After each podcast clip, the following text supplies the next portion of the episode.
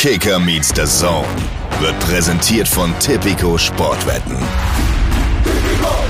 Ich hatte zwar Angebote, in eine Akademie zu gehen, aber hatte keinen keinen Bock drauf. Ähm, mir war viel wichtiger, mit meinen Kumpels Fußball zu, zu spielen. Ich wollte immer Zimmermann werden. Mir war dann die berufsbildende Schule doch auch wichtiger. Kicker meets the Zone, der Fußball-Podcast mit Alex Schlüter und Benny Zander.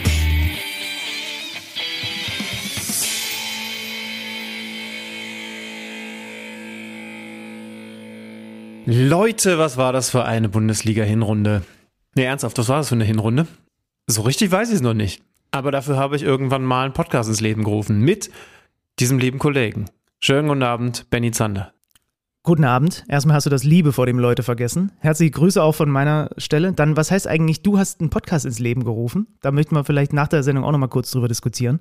Ja, äh, ich habe einen Podcast ins Leben, du hast einen Podcast ins Leben gerufen und äh, so sind wir dann zusammen entstanden. Das kriegt dein Ego nicht, äh, nicht Wie der Urknall, ne? oder was? Ja. ja. Das ist wie wenn ich mich Moderator von Kicker Meets the Zone nenne und du dann sagst, hey, das sind ja wohl zwei Moderatoren. Ja. Man kann auch, also.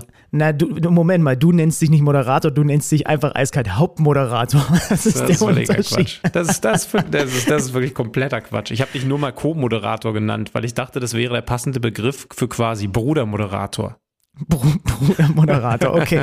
Wir schweifen ab. Herzlich willkommen, liebe Freunde. Aber das könnte auch daran liegen, dass, wobei man muss ehrlicherweise mal feststellen, ist mir aufgefallen, wir beklagen uns häufig über die Aufnahmezeit. Also so, so indirekt. Mal ist es zu früh, jetzt ist es wieder kurz vor Mitternacht. Wann ist denn jetzt die perfekte Aufnahmezeit für uns eigentlich? Ich, Gibt's die ich überhaupt? weiß es nicht. Ich glaube, ich glaub, ich glaub, wir haben beide auch nur so ein Zeitfenster von anderthalb Stunden, in denen wir zufrieden sind. Und das äh, überschneidet sich definitiv auch nicht mit dem Geschmack des anderen. Insofern wird mindestens immer einer ein bisschen leiden. Und heute, äh, wie spät haben wir es denn? Es ist, es ist noch nicht zwölf, aber, aber es geht tatsächlich steil drauf zu. Heute wird es halt mal wieder ein bisschen anstrengender. Aber, aber hey, schön, dass ihr mit dabei seid. Tatsächlich ist das ja wirklich der letzte Spieltag der Hinrunde gewesen. Habe ich mich selber erschrocken, als ich gerade noch mal auf die Tabelle geschaut habe. Äh, aber irgendwie ja doch schön auch mal äh, jetzt endlich erstens einen Strich hintermachen zu können und dann auch auch sagen zu können, die waren in der Hinrunde gut und die sind jetzt in der Rückrunde besser und so, weil man diese blöden zwei Spieltage noch hatte nach der WM-Pause und das alles irgendwie so verzerrt gewesen ist. Mhm. Wir können Fazit ziehen. Gibt es eigentlich ein Verb, was quasi, also es gibt nicht Fazitieren oder so. Es gibt, es gibt Resümieren, das ist aber, ist das dasselbe? Jeden resümieren Fall. und Fa Ja, das ist dasselbe. Okay, also wir können resümieren heute. Nach Ja. 17 Naja, wobei, exakt, Bundesliga. nicht. also ich glaube, resümieren ist ein bisschen mehr äh, etwas zusammenfassen und Fazit ist die, die Conclusio. Äh, aber ja. Ja, ist es okay. Es ist, Es eh, ist okay. Ey, Leute, für euch ist es eh nicht genug, denke ich mal. Ähm, äh, vielen Dank fürs positive Feedback äh, auf die Folge am Montag, die ja nun noch wirklich noch nicht lange her ist. Christian Trimmel wollte ich ihn gerade schon nennen, oh, das wird aber heute echt hart. Gottes Himmels Willen.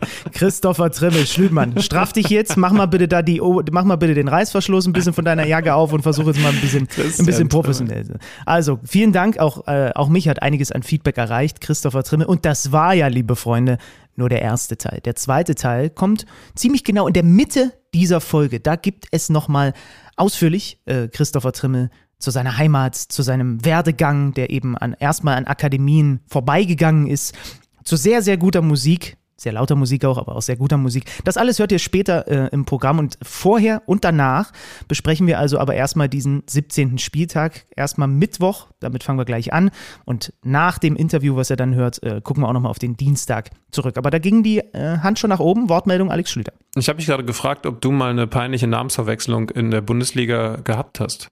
Du meinst, dass Also ich mal dir- jemanden ist dir so also ein falsch Christian genannt Trimmel habe? mal rausgerutscht oder oder ich weiß nicht äh, Marcel Jansen äh, mit Per Mertesacker verwechseln oder so was es halt so geben kann im Im, im. Im Basketball ist mir das ein, ein zwei Mal passiert. Es gibt äh, bei den äh, Basketballern aus Chemnitz einen Trainer, der heißt Rodrigo Pastore.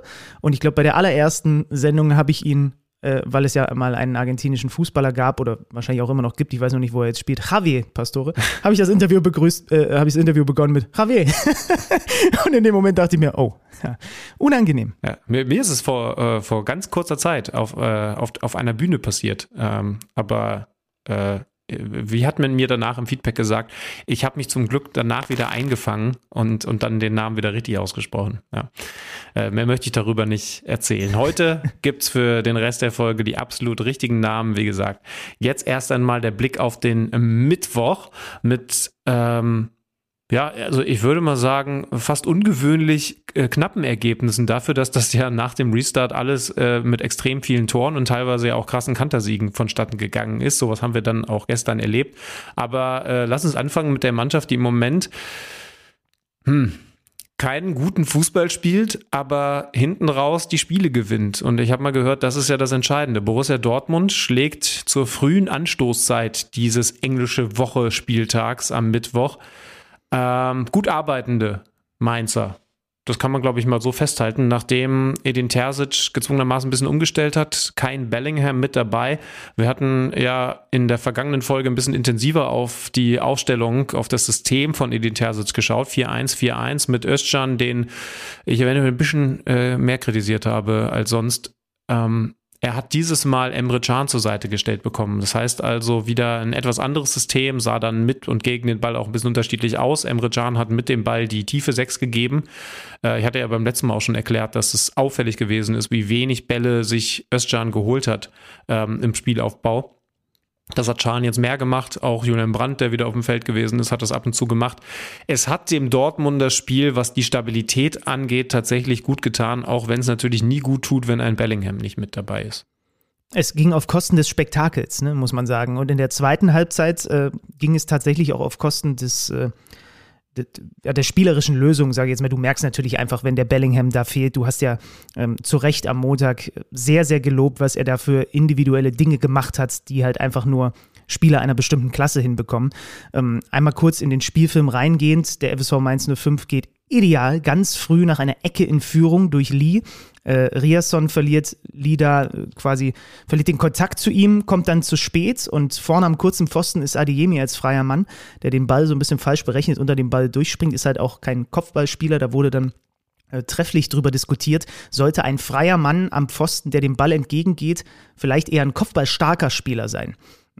Ich weiß es nicht. Nee. Also es gibt Teams, wo das ja so ist, ne? Ja, aber also das können sich natürlich nur die Teams leisten, die dann immer noch genug gute Kopfballspieler gegen die guten Kopfballspieler des Gegners setzen. Denn äh, also im Zweifel gucke ich natürlich erstmal, dass alle guten Kopfballspieler des Gegners mit einem kopfballstarken Mann besetzt sind. Man kann so ein bisschen tricksen, dass du jemanden hast, der gar nicht so zwingend auf das Luftduell geht, sondern sehr, sehr gut dabei ist, den Gegner zu markieren und, und aus der gefährlichen Zone rauszuhalten. Aber, aber grundsätzlich musst du natürlich erstmal schauen. Und Dortmund ist da eine Mannschaft, die, die vor allen Dingen, wenn Aller, der war wieder ähm, dann in der zweiten Halbzeit dabei, aber, aber wenn der halt so wie im Moment nicht von Anfang an dabei ist, ähm, die haben nicht so viele gute Kopfballspieler, als dass man jetzt sagen könnte. Und dann äh, stellen wir noch einen Jan Koller da vorne auf den Fünfer und der macht alles, was auf die kurze Variante aus ist, da, weg also das geht halt nicht. Das heißt, ja, Adiemi macht das nicht gut und ist vor allen Dingen nicht ballgeil genug, sondern so ein bisschen Alibi-mäßig, aber äh, also überleg mal, ne, wenn du, wenn du stattdessen Adiemi dann gegen einen kopfballstarken Spieler von Mainz, und die haben ja da einige, äh, mehr als ein, zwei, stellst, dann hast du also äh, im Zweifel ein größeres Problem. Zumal ja Mats Hummels auch nicht von Beginn an gespielt hat. Der ist, glaube ich, häufiger mal der freie Mann. Ne? Also bei dem erinnere mhm. ich mich auch in dieser Saison ja. schon ganz oft wieder, wie der Dinger rausköpft. Ähm, Lee macht das 1 zu 0, aber Borussia Dortmund seit dem Restart äh, das ist dann schon das dritte Mal gewesen, wenn wir das Augsburg-Spiel mit zur Rate ziehen, dass unmittelbar nach einem Gegentor ein eigenes Tor folgt. In dem Fall ist es 112 Sekunden später der Mann, der Lee da so ein bisschen verloren hat, Riasson, der Neuzugang von Union, der mit einem abgefälschten Schuss aus der Distanz dann unhaltbar für Damen das 1 zu 1 macht. Ähm, also da, das ist jetzt in den ersten beiden Spielen schon auffällig gewesen. Ich meine, das ist jetzt noch eine sehr kleine Stichprobe, aber es ist halt das dritte Mal einfach innerhalb weniger Tage dass sie sich sofort schütteln nach einem Gegentor und sofort ein eigenes Tor erzielen. Natürlich ist der Glück dabei, ja, der war nicht so geplant, aber ähm, kann man ja trotzdem auch mal positiv hervorheben. Das stimmt, ja. Ähm, aber man muss eben sau vorsichtig sein. Ich finde sowieso, man muss gerade bei Borussia Dortmund extrem vorsichtig sein. Äh, es war ja in der vergangenen Woche in der ersten Halbzeit sehr viel Gutes dabei, aber dann eben auch eine wahnsinnige Schlafmützigkeit, die defensiven Probleme, gerade auf dieser einer Sechserposition, äh, die haben wir angesprochen. Nochmal mit, mit Emre Can war das jetzt besser. Ähm, Özcan gegen den Ball ähm, daneben und mit dem Ball sogar offensiver. Äh, fand ich auch ein bisschen ungewöhnlich, aber, aber ähm, ja, hat eben auch damit zu tun, dass er sich sowieso den Ball nicht abholen will. Wenn man ehrlich ist, dann hat Borussia Dortmund sich wenig erspielt, aber auch keinerlei, also wirklich nahezu keine Konter zugelassen von Mainz 05. Und das sah erstens am vergangenen Wochenende noch ganz anders aus. Und zweitens nach Umstellung in der zweiten Halbzeit, als dann irgendwann wieder nur ein klarer Sechser auf dem Feld gewesen ist, auch wieder anders. Da gab es dann auf einmal Konter. Und ganz ehrlich, Mainz 05 kann gut und gerne zum Ende dieser Partie auch in Führung gehen. Aber für Borussia Dortmund läuft es im Moment anders. Wieder schwach in der ersten Halbzeit von Beginn an Malen und Adiemi. Wieder wechselt Terzic allerdings einen Torschützen ein. Dieses Mal wieder Rainer, der nach der zweiten Standardsituation, äh, die Mainzer hatten das ja auch schon hingekriegt, auf Verlängerung vom eingewechselten Aller in der Nachspielzeit das 2 zu 1 macht, drei Punkte holt und die Dortmunder dann jetzt, und da fand ich dann schon ganz interessant, dass es eben dieser 17. Spieltag gewesen ist, auf eine Position stellt, wenn wir jetzt in die Winterpause gehen würden, wie in jeder anderen Saison, würde man glaube ich sagen, ja, ist halbwegs okay. Ich musste mich einmal kurz äh, räuspern, pardon, bin ein bisschen angeschlagen, wie man meiner Stimme vielleicht anhört. Äh, ja, also klar, das, das ist ein anderes, also natürlich ist das, wäre das jetzt ein anderes Gefühl, auch in so eine WM zu gehen, ne? mit zwei Siegen statt mit zwei Niederlagen und halt in Anführungsstrichen nur fünf Punkte auf den ersten, wobei eher, glaube ich, da der Blick geht auf den zweiten. Ne? Also auf Union sind es halt nur zwei Punkte oder zumindest auf die Teams direkt davor, die dann wirklich Champions League sind. Du sagst es, Rainer wird zum zweiten Mal der Matchwinner, ne? War gegen Augsburg auch schon. Man muss dazu sagen, in der ersten Halbzeit, also da kann auch gut und gerne schon das 2-1 für Dortmund fallen. Ne? Mokoko, der einmal auch einfach nur querlegen muss, dann ist das Ding auch schon drin. Äh, Süle, Adiemi habe ich mir hier noch aufgeschrieben. Und in der zweiten Halbzeit, weil ich unmittelbar davor nochmal mir das Bayern-Spiel gegen Köln angeguckt hatte und da so den direkten Vergleich hatte, fand ich es ganz interessant. Ne?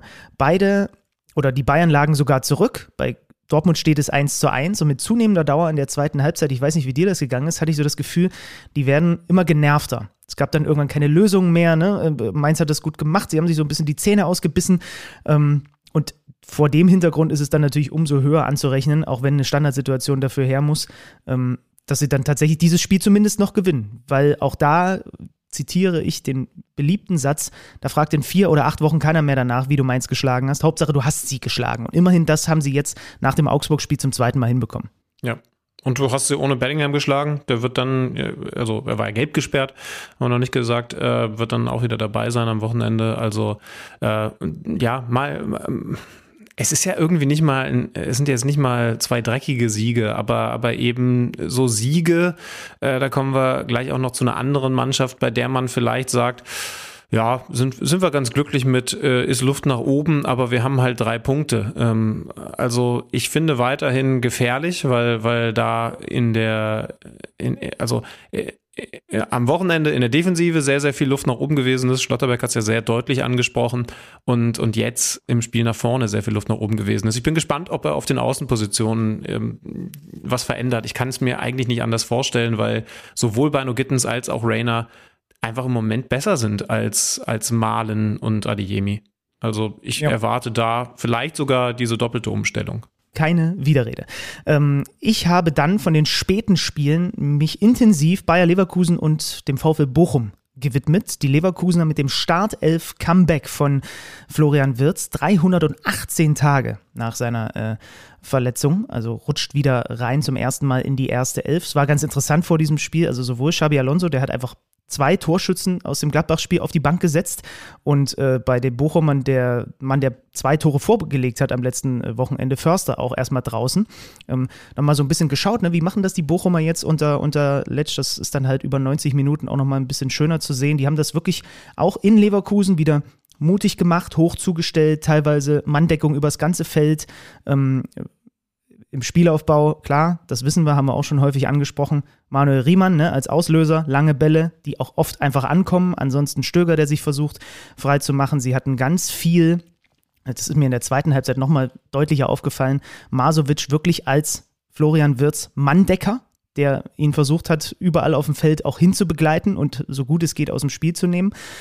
Und Leverkusen hat aber gerade so eine Phase, wo du dann halt auch einfach direkt mit deinem ersten offensiven Moment einen Elfmeter bekommst, weil es ein Foulspiel gibt, ein Fußfeger von Kevin Schlotterbeck an Musa Diaby, ein schnelles Umschalten, dann dauert es ein bisschen, VAR greift ein, dann gibt es die Entscheidung, Elfmeter ähm, und den verwandelt Tapsoba in so einer Innenverteidigermanier, knallt den nämlich unters Dach und ich glaube, da haben die Leverkusen-Fans einmal tief durchgeatmet, weil Leverkusen hatte vorher einige Strafstöße verschossen. Sechs und in Folge. wieder Genau, sechs in Folge. Und Bochum wiederum hat jetzt schon den elften in dieser Saison verursacht. So, das ist halt dann auch einfach maximalst bitter, weil sie davor und danach ein gutes Auswärtsspiel machen in Leverkusen. Also sie haben fast unmittelbar danach eine Ausgleichschance durch Asano, eingeleitet von Antwi Ajay, der überragend äh, teilweise in der ersten Halbzeit gewesen ist.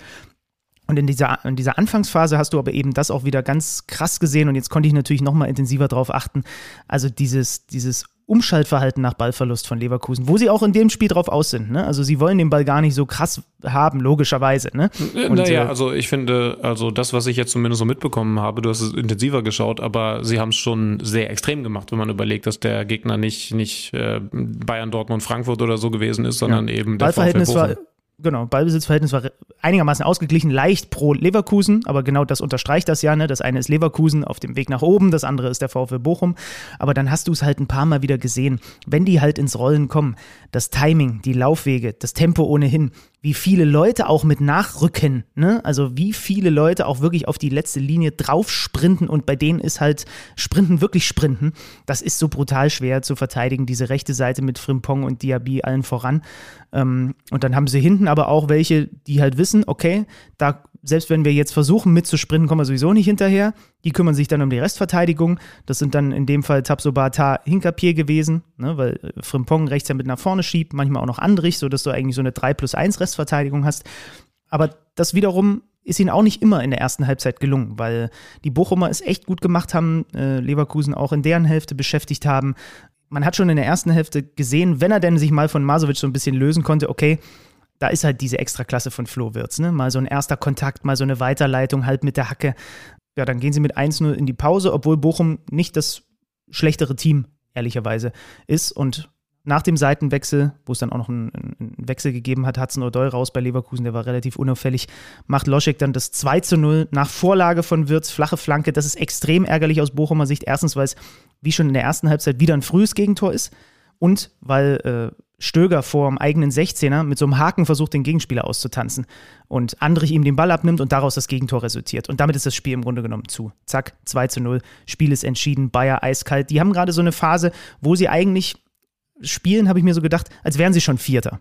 Ja, also so, so, wirkt das gerade bei denen. Ja, sie haben natürlich im Moment auch den Vorteil, ohne dass ich da jetzt alle Statistiken vorhanden habe, aber sie gehen im Moment auch regelmäßig relativ früh in Führung und können diese größte Stärke dann gut ausspielen. Also sie, sie haben keine, wie noch in der ersten Saisonhälfte, keine äh, Standardsituationen, Gegentore und müssen dann auf einmal das Spiel machen. Ne? Das hätte wahrscheinlich auch was ganz anderes bedeutet, sondern irgendwie machen sie im Moment die Tore, war ja zuletzt auch schon so und, und können dann eben diese wahnsinnige Konterqualität ausspielen.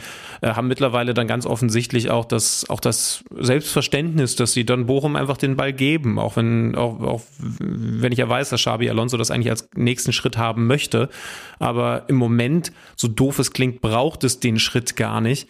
Äh, die Frage Frage ist eben, braucht es den, um vielleicht sogar wirklich noch auf Platz 4 in Richtung Champions League zu kommen, um dann eben auch regelmäßiger, wenn mal dieser erste Treffer nicht fällt, ähm, äh, trotzdem auch Lösungen zu haben. Im Moment reicht Plan A und, und sie müssen gar nicht zu Plan B greifen. Plan A ist sehr stark, denn diese Mannschaft ist wahrscheinlich wie keine andere für diesen Plan A, nämlich schnelles Umschalten ausgelegt. Äh, fünfter Sieg in Folge. Das heißt, ähm, am Ende, also ich, ich höre richtig raus, Bochum mit einer ordentlichen Leistung, aber der Sieg trotzdem verdient für Leverkusen. Ich habe mir irgendwann so in der zweiten Halbzeit äh, gedacht, auch notiert, auch, äh, auch gezwittert. Ja, Bochum wirkt einfach stabil. Du hast ja gerade so ein paar Teams, ob das die Hertha ist, ob das jetzt Schalke natürlich an dem Spieltag gewesen ist, die einfach, einfach extrem wackeln jetzt schon so früh, ne, nach dem Restart. Und Bochum ruht in sich, würde ich jetzt mal sagen. Und das hat der Coach echt gut hingekriegt. Und dann, ja, natürlich ärgert die das, dass sie verloren haben, aber ähm, sie haben kein schlechtes Spiel gemacht. Also wenn mal ein Coach nicht in sich geruht hat, dann Christian Streich am vergangenen Wochenende nach dem 0 zu 6 höchste Niederlage für ihn und er ist ja schon ein, zwei Tage dabei gegen den VfL Wolfsburg. Jetzt hatte man also die Chance, es wieder gut zu machen, aber einen ordentlichen Gegner vor der Brust im eigenen Stadion, Eintracht Frankfurt. Das Spiel habe ich sehr intensiv geschaut und fand von Minute eins spannend, was Christian Streich sich überlegt hat. Dass er sich was überlegen würde, war klar. Aber seine Antwort auf das, was da in Wolfsburg passiert ist, lautete, Dreierkette. Umstellung äh, im Vergleich zur Viererkette, die es meistens gegeben hat und auch gegen Wolfsburg gegeben hat. Nur da hat es eben so überhaupt gar nicht funktioniert. Jetzt war das genau die richtige Lösung gegen Eintracht Frankfurt. Und dann sind wir wieder bei diesem Spielchen, wer will den Ball haben, wer will umschalten. Das sind ja beides Mannschaften, die was mit dem Ball können. Haben wir hier schon mehrfach besprochen. Äh, es sind aber eben, deswegen haben wir sie so weit oben in der Tabelle, auch Mannschaften, die umschalten können. Was Frankfurt ähm, jetzt große Probleme gemacht hat in diesem Spiel, war diese Systemumstellung von Christian Streich. Mutig, weil das natürlich nicht so eingespielt ist, auch wenn Freiburg das unter Streich schon viele Jahre als Variante B drauf hat. Sie sind einfach nicht in Ballbesitz gekommen. Ähm, warum? Weil Freiburg es hinbekommen hat, auch mit einer gewissen Variabilität, mit dieser Dreierkette einen sehr ruhigen Spielaufbau zu haben. Also sie haben, ähm, und das fand ich ganz interessant, zwar ähm, also Frankfurt hat immer mal mit drei Leuten äh, versucht anzulaufen. Kole Moani war vorne, Götze äh, Lindström, die kennen wir ja mittlerweile alle. Aber dann kam spontan noch ein, ein äh, Chico Höfler mit dazu, der sich hat abkippen lassen. Äh, Sidilia und, und Günther haben, haben regelmäßig hochgeschoben. Und so hast du eine grundsätzliche Spielkontrolle gehabt. Was ganz interessant gewesen ist, du hast gegen den Ball dann natürlich auch eine neue Situation, weil das also ist ja klar, also einfach zu sagen, genial von Christian Streich, der baut eine Dreierkette, beziehungsweise gegen den Ball dann eine Fünferkette und diese offensivstarken Frankfurter wissen nicht mehr, was sie tun, das ist zu einfach. Das heißt also, es ist das alte Spielchen. Hast du hinten einen Mann mehr, dann hast du vor allen Dingen die Aufgabe, den einen Mann weniger im Mittelfeld, ne, das ist ja zum Beispiel ein Grund, weshalb Michael Ballack Dreierkette hast, irgendwie wettzumachen. Und das haben sie gut hingekriegt. Erstens. Die im Mittelfeld müssen, dann, müssen dann weglau müssen das weglaufen, ne, was der eine da fehlt. Klar. Und äh, in dem Fall äh, haben das Eggestein und Höfler gut gemacht. Äh, Grifo war ja nach, nachdem er, nachdem ihn das Fieber erwischt hat, äh, zumindest nicht in der Lage von Anfang an zu spielen, ist später dann noch reingekommen. Ähm, dann wäre das vielleicht auch eine etwas andere Ausstellung geworden. Aber erstens haben die beiden gut gearbeitet und zweitens, das finde ich war das Entscheidende, sind die Jungs aus der Abwehr regelmäßig rausgestochen. Denn äh, wenn du jetzt überlegst, Kolomoani, das war ganz interessant. Der hat da durchaus noch Luft nach oben, was, was so das Besetzen der Zwischenräume angeht, das Anspielbarsein ähm, im Ballbesitz. Ähm, auch, auch wenn Freiburg da eigentlich dominiert hat, was, was vor allen Dingen die erste Halbzeit anging. Äh, aber ey, Götze ist ein absoluter Zwischenraumspieler seit vielen Jahren und, und äh, Lindström hat das zwar noch nicht auf dem Niveau drauf, aber da natürlich auch Qualitäten die, äh, die drei Jungs beziehungsweise die fünf Jungs sind immer mit dem richtigen Timing in der ersten Halbzeit rausgestochen, um diese Zwischenräume trotzdem zuzumachen. Denn, denn ansonsten hast du natürlich im Mittelfeld mit einem Mann weniger als normal unglaubliche Probleme, wenn die dann hinter dir auftauchen und du weißt gar nicht mehr, muss ich da jetzt hin? So, also so viel Deckungsschatten Schatten kannst du gar nicht mehr herstellen. Aber, aber das haben sie gut gemacht, die Freiburger. Waren darum das klar bessere Team. Ähm, ja, mit einem Mann mehr dann in der Vorwärtsbewegung auch ein bisschen limitierter als sonst. Ähm, aber aber, aber mit, mit ordentlichen Chancen. Nicht, nicht, nicht den hundertprozentigen, aber äh, Höhler, der, der vorne drin mal wieder gespielt hat, mit einer guten Chance. Doan hatte eine gute Chance, waren noch ein, zwei weitere. Äh, Kevin Trapp ist ja kurzfristig ausgefallen ähm, und äh, unterm Strich muss man eben sagen, nicht zwingend genug, aber wenn irgendwas in der Luft lag, dann das 1 zu 0 für die Heimmannschaft. Und dann gibt es das 0 zu 1. Spielerisch einfach die individuelle Klasse von Kolumuani kurz vor der Pause. Ähm, da war es dann ganz interessant, weil, weil das ist eine Szene, wenn ihr euch die nochmal anschaut, da schafft es Freiburg nicht diesen, diesen Zwischenraum zuzumachen. Erst ist es nämlich Lindström, der, der genau in diesem Zwischenraum den Ball annimmt, wird dann auch noch zu Fall gebracht, liegt am Boden, aber konnte überhaupt da aufdrehen. Das ist dann vielleicht auch was anderes, wenn du, wenn du mit einem Mann mehr im Mittelfeld spielst und eben nur einer Viererkette. Und dann, dann kommt der Ball mit ein bisschen Verzögerung von der rechten Seite rein und eigentlich hat Freiburg viele, viele Leute hinterm Ball, aber eben zu weit hinterm Ball. Kolomuani setzt sich dann ab von den drei Verteidigern und äh, macht das mit, mit seiner Dynamik Dynamik dann gut, schießt den trocken ein, 1-0, kein verdientes Tor. Aber ähm, ja, so ist es dann halt bei der spielerischen Klasse. Antwort gab es dann von Matze Ginter. Und da sind wir dann mal wieder bei einer Standardsituation. Das ist irgendwie auch mehr geworden. Ne? Ich habe mich übrigens gefragt, als wir Christopher Trimmel äh, auf dieses Thema Standardsituation und ob das jetzt nochmal trainiert wurde, angesprochen haben, ob das äh, eventuell was ist, was jetzt in den ersten Wochen besonders viel passiert. Und die, die Zahlen, glaube ich, die geben uns recht, äh, oder zumindest dieser Vermutung äh, recht, unterstützen die. Äh, viele, viele Standardsituationen, die im Moment funktionieren. In dem Fall muss man allerdings auch sagen, war das nicht gut verteidigt, weil, weil Kamada wartet und, äh, und Ginter dem Ball entgegengeht. Eigentlich muss es in der, in der Abwehr andersrum äh, passieren. So ein bisschen vergleichbar mit dem Alibi von Adeyemi im Dortmund-Spiel. Ginter schon mit seinem dritten Saisontor. Ja. War das 1 zu 1? Ähm, am Ende sollte es dabei bleiben, ging dann ein bisschen mehr rauf und runter und es gab dann auch noch die ein oder andere Umstellung. Als Boré vorne reingegangen ist, gab es äh, irgendwie auch mehr Zug drin. Aber ähm, ja, und dann, wie das manchmal so ist in der zweiten Halbzeit, auch mehr Verletzungsunterbrechungen. Also da ist so ein bisschen der Rhythmus verloren gegangen. Äh, unterm Strich dann eins zu eins mit besseren Freiburgern, aber, aber trotzdem kein Skandalergebnis.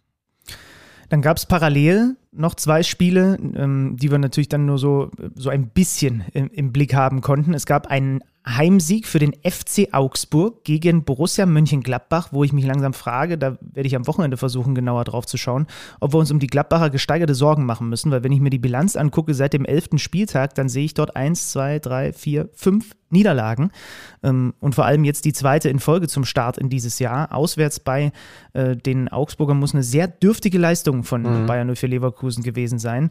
Ähm, ein Tor wurde den Augsburgern aberkannt durch Neuzugang Bellio, weil da vorher Raubeleo im Abseits stand und dann ist es Mergin Berisha, der ein richtig schönes Siegtor da macht. Flanke von Jeboa, einer dieser vielen offensiven Neuzugänge, die sie haben. Und dann ist diese Direktabnahme, was ist es, halb Außenriss, halb Hacke äh, richtig, richtig schön. Und äh, ich habe mal geguckt, in dem Moment, als das Tor fällt, steht Borussia Mönchengladbach bei einem XG-Wert von 0,04 in der zweiten Halbzeit. Das sagt dann halt über das, was offensiv da bei rumgekommen ist oder eben nicht bei rumgekommen ist, auch schon eine ganze Menge aus. Augsburg hatte vorher noch den Pfosten getroffen. Ähm, also ich werde versuchen, etwas genauer drauf zu schauen, was da los ist bei den Gladbachern, weil die wirken nicht gut im Moment. Und Augsburg auf der anderen Seite ein ganz großer Gewinner dieses Spieltags. Die wären, wenn sie verloren hätten, auf Position 16 auf dem Relegationsrang, wo jetzt die, äh, wie Benny Zander sagt, in sich ruhenden Bochumer sind. Aber, aber ich weiß natürlich trotzdem, was du meinst. Äh, stattdessen haben sie 18 Punkte ähm, nach Abschluss dieser Hinrunde. Ich sag's gerne nochmal. Ähm, sie hatten ja zwischendurch eine sehr gute Phase und sind dann eher in den letzten Wochen vor der Länderspielpause wieder runtergerutscht. Das war jetzt ein absoluter Befreiungsschlag. Und dann haben wir was noch gehabt? Ach ja klar, Union, ne? Genau. Der SV Werder Bremen verliert zu Hause gegen Union Berlin. Da sind wir gleich beim nächsten Bundesliga-Sorgenkind. Ne? Also die Bremer äh, haben richtig kassiert am Spieltag zuvor von Baumgart und Köln und verlieren jetzt zu Hause gegen den ersten FC Union Berlin mit 1 zu 2. Trotz Führung. Pieper per Kopf nach Freistoß, der aber dann selber einen riesigen Fehler macht, einen zu kurzen Rückpass, den Haberer verwertet. Und dann müssen wir sprechen über noch vor der Pause ein vermeintliches 2 zu 1 für Union Berlin durch Geraldo Becker, was echt ein schönes ja. Tor gewesen wäre, aber was aberkannt wurde, ähm, wegen eines Handspiels. Jetzt bin ich auf deine Meinung gespannt. Ähm, ich beschreibe erstmal ganz kurz und versuche immer noch so ein bisschen, seit ich es vorhin in der Halbzeitpause äh, gesehen habe, äh, ich weiß immer noch nicht hundertprozentig. Also Pavlenka braucht sehr lange für diesen Befreiungsschlag. Ne? Er wird von Behrens angesprintet und der hat dann, bei, als dieser Befreiungsschlag kommt, eigentlich einfach nur Pech, dass er im Sprung durch die Beine durch an die Hand getroffen wird, die wieder mit dem Arm gemeinsam und dem Körper auf dem Weg nach unten ist. Jetzt habe ich es erstmal einigermaßen, glaube ich, so beschrieben, wie es dann tatsächlich passiert ist und wird an dieser Hand angeschossen. Ja, also, also vielleicht und muss man noch dazu sagen, für die, die es nicht gesehen haben, äh, Behrens springt halt hoch und versucht mit ausgestrecktem Bein äh, irgendwie diesen, diesen langen Ball abzublocken. Ne? Also das ist ganz klar seine Intention. Genau, und ich bin da halt hin und her gerissen, weil natürlich ist niemals die Intention von dem, das kann mir einfach niemand erzählen, auch wenn es ein paar schon wieder versucht haben, dass diese Hand im Zweifel einen Ball blockt weil der in dieser Sprungbewegung ist. Und ganz im Ernst, der ist nicht, äh, keine Ahnung, was ich für einen Vergleich ziehen soll, wer jetzt in der Lage wäre, in dem Sprung auch noch die Hand zu koordinieren, während er in vollem Tempo dahin gesprintet ist. Die Hand ist nicht absichtlich dort. Genau, es, die kann nicht absichtlich dort sein. Ja, es, es ist auch nicht unnatürlich, ne? Ähm, find, genau. Finde ich. Äh, dann habe ich noch einen Punkt, hat nicht Dennis Eitekin uns mal gesagt, dass es ein Faktor ist, also irgendwer hat es uns mal gesagt, ich glaube, es war Dennis Eitekin, äh, wenn man, wenn man dann sieht, dass die, dass, dass die Hand, nachdem sie getroffen wurde, so weggeht, weißt du, dass da keine mhm. Spannung drauf ist. So, ne, dass, mhm. dass, dass, dass die halt einfach da das so. Das war in dem Moment ja auch der Fall. Genau, und das, das ja. sieht man sehr schön in der Zeitlupe. Und jetzt sage ich dir was, ich kann es trotzdem verstehen. Es gibt so, also es ist wahnsinnig eng, aber, aber es gibt es, es gibt was in mir, das, das irgendwie so das Gefühl hat, es war trotzdem nicht so 100 Prozent natürlich. Also, also irgendwie sieht diese Hand, als er dann da springt, trotzdem so ein bisschen nach, ich mache mich jetzt mit allem, was ich habe, irgendwie breit. So, ne? und, und natürlich hat er die nicht über dem Kopf, da müssten wir ja überhaupt gar nicht drüber reden. Aber, aber irgendwie, finde ich, ist es, ist es, irgendwie bleibt die da ein bisschen lang unten. Also, also ich, ich ziehe das, was ich gerade eben gesagt habe, auch schon wieder zurück. Ein bisschen unnatürlich ist es dadurch doch. Und, und ähm, ja, super eng, aber äh, ich kann es ein bisschen verstehen. Am liebsten hätte ich die Regel, wenn das Tor danach so geil ist, dann ist es ausgeglichen und muss zählen. Ähm, nur hässliche Tore werden dann zurückgepfiffen, aber die wird es nicht geben. Insofern finde ich nicht, dass es eine Fehlentscheidung gewesen ist. Und nee, finde ich auch nicht, aber ich hadere damit. Ja. Also ich hadere einfach damit, weil ich einfach nicht, der ist nicht Spider-Man. Der kann in dem Moment nicht dafür sorgen, dass seine Hand dort absichtlich ist. Ja. Und, äh, und ich lasse ich lass auch äh, den Satz von dir nicht gelten, die Hand ist ein bisschen sehr lange dort. Die ist nicht geplant dort, äh, egal wie lange sie dort ist. Ja. Ähm, die, die bewegt sich mit dem Körper nach unten. Ähm, nee, also das Also ist, ich, äh, ich finde genau das, sie ist ein bisschen lange dort, ähm, weil in einer natürlichen Bewegung müsste sich äh, müsste sich auch diese Hand schon wieder bewegen. Ich glaube, ich habe es jetzt nicht nochmal vor Augen, ich glaube, die linke Hand, der linke Arm, der bewegt sich auch schon wieder und der rechte bleibt da aber eben noch irgendwie äh, so ein bisschen in Blockstellung. Ja, aber, aber, äh, also, äh, ja, schwierig. Ich bin eher bei, ist okay. Ähm, hab, hab mir schon gedacht, dass die es überrascht, aber weil ich war auch erst anderer Meinung und dann habe ich es noch zwei, dreimal angeschaut und habe gedacht, nee, irgendwie, irgendwie ist es doch ein bisschen unnatürlich. Ja. Ja. ja. Ich Nein, weiß auch gut, nicht genau, es ist halt, halt späte Stunde, warum ich jetzt am Anfang hier eingeleitet habe mit, es ist für mich eine natürliche Bewegung, aber, aber ein ganz bisschen unnatürlich ist es dann eben trotzdem. Ich glaube, auch aus Schiedsrichtersicht ist es ganz gut, dass Union Berlin am Ende dieses Spiel trotzdem gewonnen hat, weil sie sich wieder auf die trainierten Standardsituationen verlassen können. Das einzig Ungewöhnliche ist, es war nicht Christopher Trimmel, der das Ding reingeschlagen hat, denn der hat sich jetzt ja auch mal eine Pause verdient gehabt. Ich meine, er hat viel gespielt und ein sehr langes Podcast-Interview gegeben am Montag.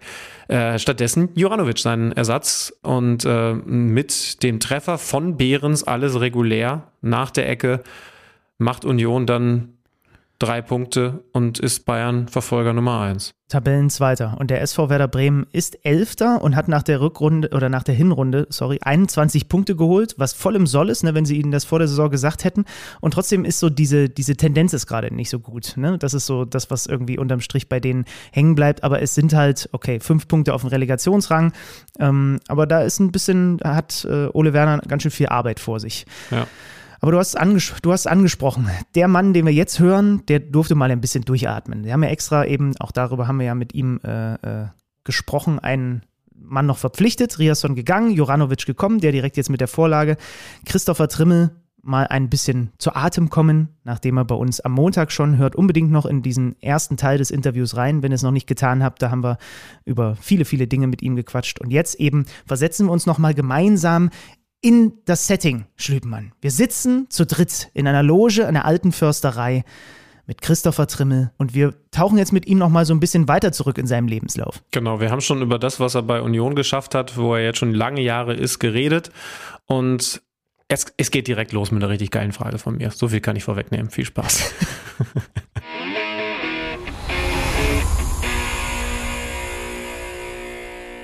Jetzt haben wir schon eine Menge gehört zu deiner Zeit bei Union. Ich würde gerne noch mal ein, zwei, drei Schritte zurück machen. Und zwar bis nach Oberpullendorf im Burgenland. Ja. Da bist du aufgewachsen. Ich, also ich muss ehrlich sagen, ich war nie da. Wien haben wir geschafft beide. Mhm. Ähm, Burgenland habe ich wirklich gar keine Ahnung von. Äh, wie kann ich mir das vorstellen? Ich muss jetzt ehrlich sagen, ich habe es ich bei Wikipedia nochmal eingegeben. Und das ist eine wichtige Zusatzinfo auch für dich, dass du mich nicht zu komisch findest seit gestern wird im Hause Schlüter nochmal von vorne Game of Thrones geschaut. Das heißt also, bei Burgenland habe ich im Moment irgendwie so, so eine Mittelalterwelt im Kopf. Ist es ungefähr so? Nicht ganz. Ähm, aber ich habe gehört, es gibt Vulkan. Was? Ja. Aber vielleicht ist es auch ein Übersetzungsfehler. Wie jetzt? Also du siehst nicht so aus, als würdest du an Vulkan, oder bist du doch, wenn es Vulkan gibt, Es gibt auch herkommt. Drachen. Nee. ähm, Das suche ich parallel raus. ja, nee, es, es, es gibt tatsächlich viele Burgen, klar, und Schlösser, aber ähm, wie soll ich es beschreiben? Es ist, ein, es ist das jüngste Burgen, äh, Bundesland in Österreich. Wir haben keinen Berg. Ähm, es ist sehr flach. Wir haben sehr viel Wein trotzdem, leichte Weinhügel. Gut. Und es ist, ja, du fährst 40 Minuten nach Wien vom, von meinem Dorf. Also es ist jetzt nicht äh, ganz äh, irgendwo. Ähm, nicht so wie, wie Mordor äh, äh, bei Herr der Ringe oder äh, Game of Thrones, weiß ich nicht, äh, was da so gibt. Ähm, von dem her, nee, ich bin, ich bin da aufgewachsen. Es war eine schöne Kindheit, schöne Jugend, sehr ländlich. Ähm, hat Spaß gemacht und ähm, ja, früher oder später gehen da dann, dann trotzdem die meisten nach Wien, um zu studieren, um zu arbeiten, weil es einfach die Großstadt ist und sehr aufregend. Viele Mineral- und Thermalquellen Ja. im Burgenland. Hast du das mit dem Vulkaner sehr ausgedacht, oder? Ich habe das wirklich gelesen, aber ich habe mich da schon gefragt, das kann doch nicht sein. Aber doch, doch, doch, doch, doch, doch, doch. Ich sehe es. Dazwischen befinden sich einige Hügel aus Basalt, die Teil der erloschenen transdanubischen Vulkanregion, also Transdanubien könnte wirklich jetzt im, im äh, Ja, sind Game of schon so Thrones? weit. Ja, Vulkanregion sind. Also es ist offensichtlich erloschen und wir müssen nicht bangen, dass da irgendwann Nee, was in da den kann ich euch Tagesthemen beruhigen. bist, äh, bist du da noch ab und zu? Ja. Ja. Also ähm, ich sage jetzt mal so zwei, dreimal im, im Jahr auf jeden Fall, Weihnachtszeit, klar. Im Sommer schaue ich dann auch ein paar Tage immer vorbei. Ähm, aber natürlich ist es oft so, dass wir meistens in Wien sind. Oh ja, Ja. okay. Wir sprechen oft mit Spielern, zu denen folgender Lebenslauf passt. Herausragendes Talent in der Jugend, mit so 17, 18 irgendwo in der Akademie, voller Fokus Fußballkarriere und dann der logische Schritt zu den Profis. Wie viel dieser Lebenslauf-Spiegelstriche passen bei dir? Wo kannst du einen Haken machen? Bei keinem. Ich hatte zwar Angebote, in eine Akademie zu gehen, aber hatte ich keinen keinen Bock drauf. Ähm, mir war viel wichtiger, mit meinen Kumpels Fußball zu, zu spielen. Ähm, ich wollte immer Zimmermann werden. Mir war dann die berufsbildende Schule doch äh, auch wichtiger. Ja, und dann hat sich nach, nach dem Bundesheer das so ergeben. Ich wollte eigentlich ähm, nur zum Studieren nach Wien gehen und wollte ein bisschen Kohle verdienen nebenbei. Ja, und dann nach einem Jahr war ich Profi. Das ist echt verrückt, ne? Also, aber, aber, also, wie soll ich sagen, kam es dann so aus Versehen? Ähm, also ich hatte schon Glück, dass Rapid Amateure, die zweite Mannschaft von Rapid Wien, mich wollte, weil ich war ja zu dem Zeitpunkt schon, schon 22, eigentlich für, für eine zweite Mannschaft schon ein bisschen zu alt, sage ich jetzt mal. Klar, die wollen auch ein, zwei ältere Spieler in, in der Mannschaft haben, aber doch in einem Alter, wo ich sage, ist schon ein Risiko. Ähm, die haben mir damals angeboten, wir wollen das mit dir machen. Du kriegst einen Zweijahresvertrag. Wenn du den Sprung schaffst, ähm, verlängert sich der Vertrag. Wenn du es nicht schaffst, musst du gehen, weil dann bist du definitiv zu alt für die zweite Mannschaft. So, Ja. äh, fand ich geil. Regionalliga, ähm, dritte Liga in Österreich, in Wien, Studium, krieg bisschen, hatte so einen äh, Jungprofi-Vertrag, habe Geld verdient, äh, besser geht's nicht. Und dann ähm, hatte ich, und das muss ich schon erwähnen, den Riesenvorteil, dass ich mit 15 ja schon gegen erwachsene Männer gespielt habe im Burgenland, gehe da hin und, und, spiele ka- quasi gegen Hosenscheiße. Ich kann es nur so sagen. Die, die waren es halt einfach nicht gewohnt, äh, so in die Zweikämpfe zu raschen. Die waren technisch alle besser ausgebildet als ich, aber hatten diese Disziplin nicht und dieses Zweikampfverhalten. So, und dann habe ich mich da reingehauen und äh, nach einer Saison war ich eigentlich schon testweise in der ersten Mannschaft und habe den Trainer Peter Backel damals überzeugt. Und, und also Peter Packard muss man auch erstmal überzeugen. Das ist, glaube ich, nicht so einfach, ne? Ist halt alte Schule, aber Ja. das kam mir zugute. Wir haben das schon ein paar Mal hier thematisiert. Hast du das Gefühl, dass mehr dieser Elemente, die du mitgebracht hast, in die Akademien rein müssen? Ja. Ja, finde ich schon. Ähm, speziell eben diese, diese, die, diese Zweikampfführung. Ich meine, die, die, die Spieler trainieren ihr Leben lang bis zur ersten Mannschaft immer nur das Spielen gegen Gleichaltrige. Klar gibt es da körperliche Unterschiede, aber es macht trotzdem Unterschied, ob du mit 15 gegen 35-Jährigen äh, in Zweikampf gehst und dich durchsetzen musst, als gegen vielleicht ein bisschen besser gebauten Gleichaltrigen. Ähm, das fehlt definitiv. Ähm, ich kenne jetzt keine Statistiken und ob das jetzt äh, von Vorteil ist, aber für mich war es der Vorteil. Und ich hatte schon in jedem Training diesen Biss Und ähm, ja, und die Disziplin habe ich damals jetzt auch nicht so gesehen, weil ähm, klar, die Spieler, das, denen war es halt wichtig, dass sie halt gut zocken können. Ähm, es war mir gar nicht wichtig. Mir war wichtig, dass ich das umsetze, was der Trainer mir vorgibt, die Laufwege zustellen, äh, Gas geben, mich äh, reinhauen. Und das hat halt damals komplett gefehlt. Und ich dachte so, auf einmal hat sich das äh, Blatt gewendet. Irgendwie waren die Spieler dachten, wer am besten technisch ausgebildet ist, wird es schaffen. Und dann kommt der Holzfuß daher und auf einmal steht der in Fokus und wird ja. hochgezogen. Ja. Und das hat sich halt komplett gewendet und technisch habe ich halt dann die ersten Jahre halt, äh, total äh, dazu gewonnen. Interessant, wir haben mit Vincenzo Grefo darüber gesprochen. Da war es nicht die Zweikampfnummer, sondern da war es die Art, auch wie er schießt und so mhm. weiter. Das, er hat ja auch gesagt, er wurde halt nicht von klein auf abgeschliffen, abgeschliffen, so musst du und so weiter, sondern der hat für sich seine Mechanismen entwickelt. Mhm. Guck, was er für eine Saison spielt. Ne? Ja. Mhm. ja, ja wäre nicht die erste. Also kommen wir dann zu dem Punkt, als du es geschafft hattest, ja. als du Peter Packold überzeugt hast wenn wir auch wieder jetzt den Vergleich machen zu denen, zu denen dieser eigentliche typische Lebenslauf passt, ne? immer voller Fokus und, und man bekommt wahrscheinlich auch immer gesagt, du wirst irgendwann Profi, ist doch klar und ich kaufe mir jetzt schon äh, deine Trikots. Ähm, dann erfüllt sich dieser Traum. Das ist wie, mhm. wie man das so in Casting-Shows kennt. Ich habe immer dran geglaubt, ne, dann war es da. Auch das muss sich ja für dich, wenn du eigentlich einen anderen Fokus hattest, ne, zum Studieren nach Wien, anders angefühlt haben. Ja, total. Ähm, ich empfand das auch jetzt noch als Vorteil, dass es so schnell ging bei mir. Ich hatte gar keine Zeit, über irgendwas nachzudenken. Ähm, zusätzlich hatte ich den riesen Vorteil, dass damals im Nachwuchs vom Rapid Wien wurde ein Programm angeboten, wo den Talenten aus dem kompletten Nachwuchs wurde Mentalcoaching, Medienschulung angeboten. Viele mussten es machen, aber den meisten wurde es äh, angeboten und auch mir wurde es angeboten. Ich habe mir gesagt, wenn du Bock hast und während dem Studieren noch Zeit hast, kannst du es gerne machen. Habe ich gemacht, weil ähm, mich hat es einfach interessiert. Also nicht, nicht, weil ich dachte, ich schaffe jetzt eh einen Sprung, sondern äh, ich habe es einfach gemacht. Und ich glaube, auch das hat mir damals geholfen, weil auf einmal äh, spielst du nicht mehr vor 3000 Zuschauern, kommst du mal rein und spielst über 20.000. Und so mhm. war es im Endeffekt auch. Es ging sehr schnell, dann war ich auf einmal äh, in, der, in der ersten Mannschaft, habe meine Kurzeinsätze bekommen, überzeugt und, und, und dann war ich gleich im Nationalteam. Also es war ja bei mir von Woche zu Woche ein anderes Highlight. Und ähm, und ich hatte keine Zeit. Ich bin da einfach rein in die Situation und gut war's. Glaubst du, du nimmst den ganzen, ich nenne ihn mal despektierlich jetzt Profizirkus da dadurch auch ein bisschen anders wahr? Mhm, Glaube ich schon. Weil, ähm, klar, man, man, man bemüht sich immer, vielleicht Berufsgruppen zu vergleichen. Du hast ja oft den, den Spruch, ja, die, die jungen Spieler verdienen zu viel Geld, zu schnell, die kennen, kennen keinen Unterschied. Durch meine berufsbildende Schule musste ich auch nebenbei ein bisschen arbeiten, ähm, habe ich auch viel am Bau gearbeitet, wahrscheinlich in der Summe ein Jahr. Ähm, wir haben da auch äh, sechs Tage Woche gehabt, Samstag war immer Bautag, da haben wir quasi, wir äh, Studenten, wir Schüler haben quasi ein Haus gebaut.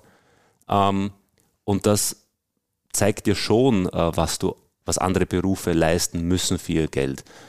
Und ich habe dann eigentlich von Beginn weg das wirklich sehr geschätzt, was mir da äh, geboten wird und gegeben wird, weil ähm, ja, man muss einfach so sagen, äh, von heute auf morgen kriegst du vor allem auch wenn es ein Jungprofi-Vertrag ist, äh, verdienst du mehr als dein eigener Vater, der irgendwie sich bemüht, sein ganzes Leben da, äh, sich äh, die Hände abzuarbeiten.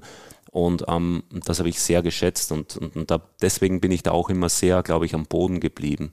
Das hilft einen schon, bin mhm. ich schon der Meinung.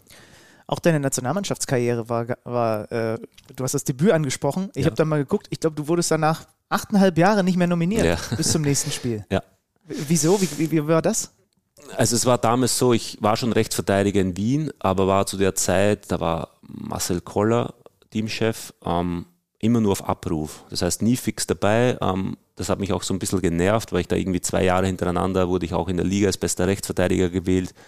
Und trotzdem waren immer Spieler dabei, die bei Salzburg gespielt haben, aber auch da nicht Stamm.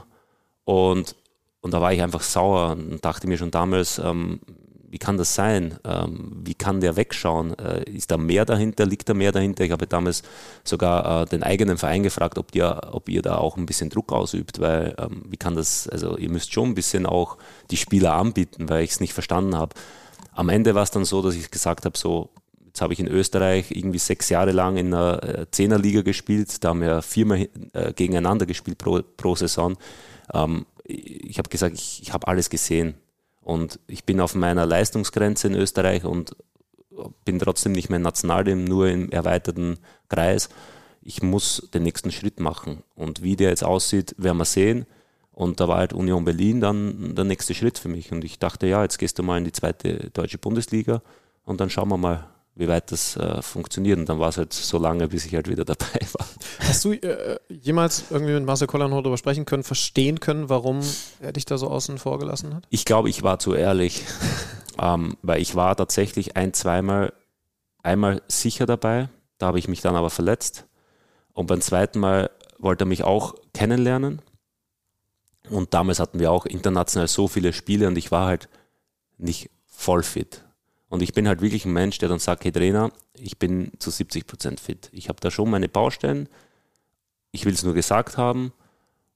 Was du jetzt damit machst, musst du selber wissen, aber ich bin nicht zu 100 Prozent fit. Ich bin schon müde und ähm, am Ende war ich dann auf Abruf und irgendwann gar nicht mehr dabei. Und, und ich habe mir schon, ich weiß es nicht zu 100 Prozent, aber es kann halt schon sein, dass es vielleicht an dem lag, ähm, dass ich vielleicht zu ehrlich war. Ich mhm. weiß es nicht. Ähm, ich würde es aber wieder so machen, weil ich denke, warum, warum soll ich da hinfahren, das Risiko eingehen, dass ich mich vielleicht verletze? Ähm, weil es ist schon immer ein Unterschied, zur Nationalmannschaft zu kommen. Die Trainingsinhalte sind anders, die Idee vom Trainer ist anders, es sind andere Reize da. Und äh, äh, das macht auch mit dem Körper was.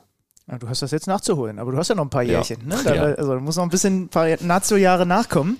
Ich finde das übrigens interessant, dass du sagst, habe ich auch noch nie drüber nachgedacht, dass man in so einer kleinen Liga, wo man auch so häufig dann aufeinander mhm. trifft, dass man vielleicht irgendwann natürlich an seine Grenze da stößt. Einfach weil. Ja, es ist mental extrem schwierig. Du hast schon deine Highlight-Spieler in der, in der Liga, ob das jetzt gegen, gegen Störbe, gegen Austria Wien war, äh, ob es jetzt Sturm Graz war, immer ein, ein harter Gegner oder äh, Salzburg. Ähm, aber ich war auch da in den sechs Jahren viermal in der Europa League Gruppenphase. Und dann hast du Donnerstag ein Highlight-Spiel, äh, auswärts Celtic Glasgow und drei Tage später spielst du vielleicht gegen Grödig vor zweieinhalbtausend Zuschauern. Und, und gefühlt zum zehnten Mal die Saison. Ja. Genau, ja, und das ist halt mental ja. natürlich schon eine Herausforderung. Ähm, aber trotzdem, ich hatte da auch kein Problem, aber irgendwann mal, wenn du dich persönlich weiterentwickeln möchtest, ähm, ja, verspürst du schon ein bisschen, boah, jetzt muss was passieren. Die wichtigste Frage, zum Abschluss. Ich habe draußen vorm Stadion einen weißen Bulli stehen sehen. Da ist dick und fett Motorhead steht da drauf. Wir sitzen hier in einer Loge.